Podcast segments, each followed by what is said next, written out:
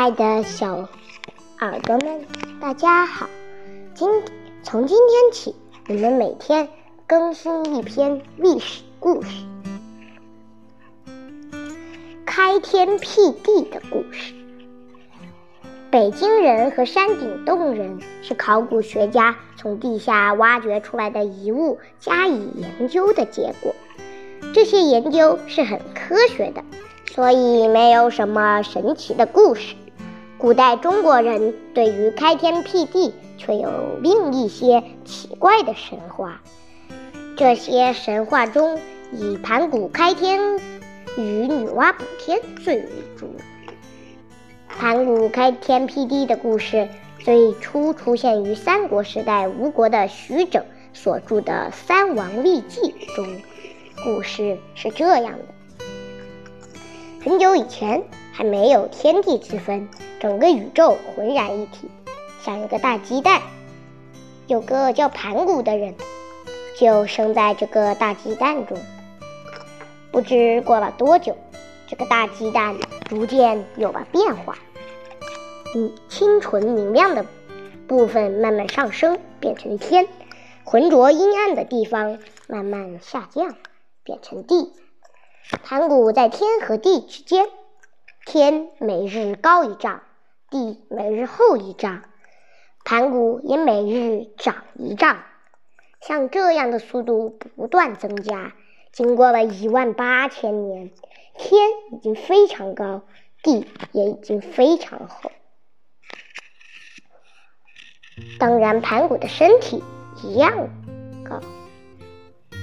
在这一万八千年中，盘古真是顶天立地。他为什么要和天一样的长高呢？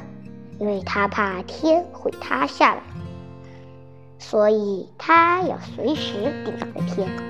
经过了一万八千年，天已经很高了，盘古觉得应该不会塌下来了，自己完成了任务。可以不用顶着天，心里放松，就倒了下去。是，竟然就死了。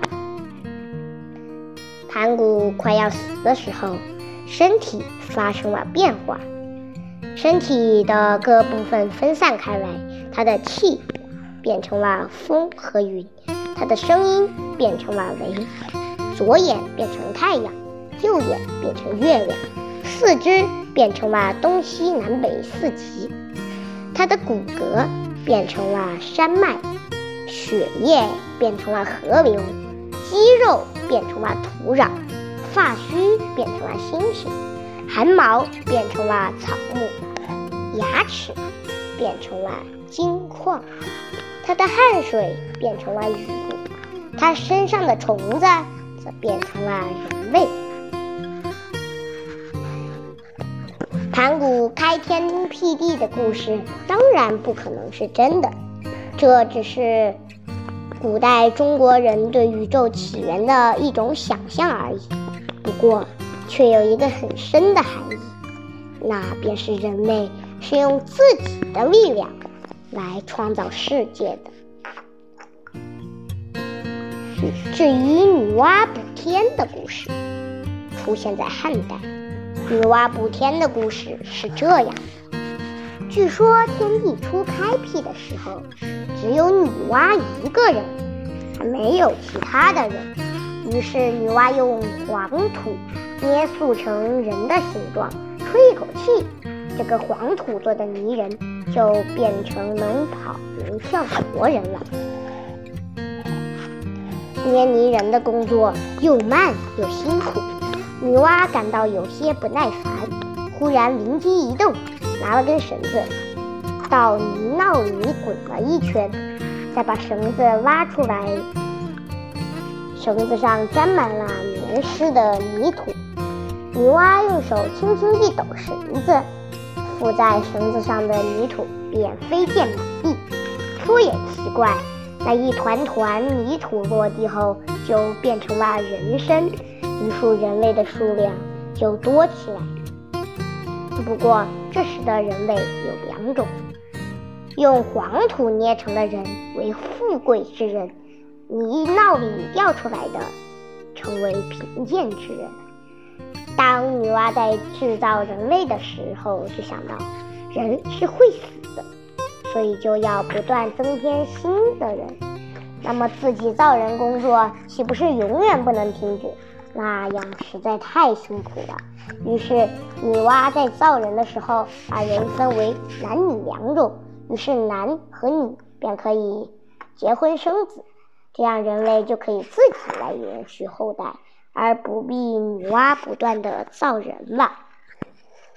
因此，故现现在人们也把女娲奉为高媒或神媒，也就是婚姻之神。在女娲晚年的时候，有个水壶神共工，是力大无穷的巨无霸。他和火神祝融打了起来，共工失败了。他不能接受失败的结果，觉得羞愧难当，想要自杀。他来到西方的不周山。可是不周山是顶着天、支着地的，在情绪激动之下，公公便一头撞向不周山。没想到共工没有死，不周山却被共工撞崩了。不周山塌了，天也就随之塌下来。于是森林发生了大祸，河里的洪水暴涨起来，深山里的猛兽纷纷出来吃人。天空中有许多巨鸟飞下来啄食老弱妇孺，这真是人间的一场大灾难。女娲看到人类遭到如此浩劫，心里十分难过，于是便找到了五色的石头，跑到山顶把被毁的天补起来。然而，在中国人的心目中，女娲的地位远不及天。天是主宰，掌握命运，赐予秉权，执行生前死后的审判，是圣经中创造天地的上帝。好了，今天的历史故事就讲到这里，请敬请期待下期《皇帝打破崔尤迷魂阵》。拜拜。